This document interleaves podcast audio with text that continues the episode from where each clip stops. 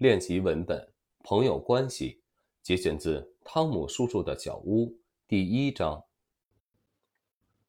不是这个意思，我是实话实说。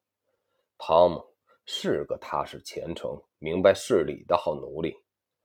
他四年前在一次野营布道会上信了教，我相信他不是假装的。从那以后，我就把所有家产托付给他，钱财也好，房子也好，马匹也好，统统交给他管，允许他在这一带地方出出进进。无论什么事，我发现他总是忠心耿耿，老实厚道。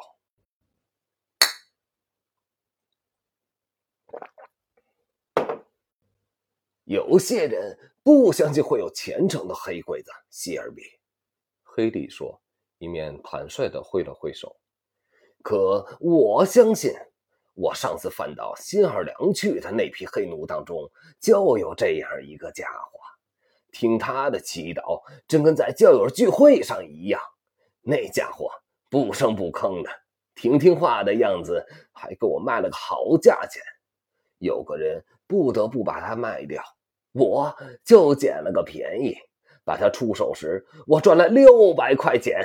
哈，是啊，我看要是货真价实的货色，黑鬼子信教倒是好事。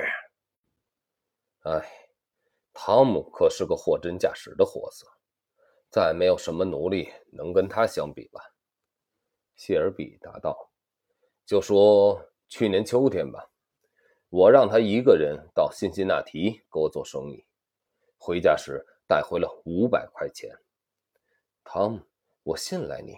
我对他说：“因为你是基督教徒，你绝不骗人。”嗯，汤姆自然回来了。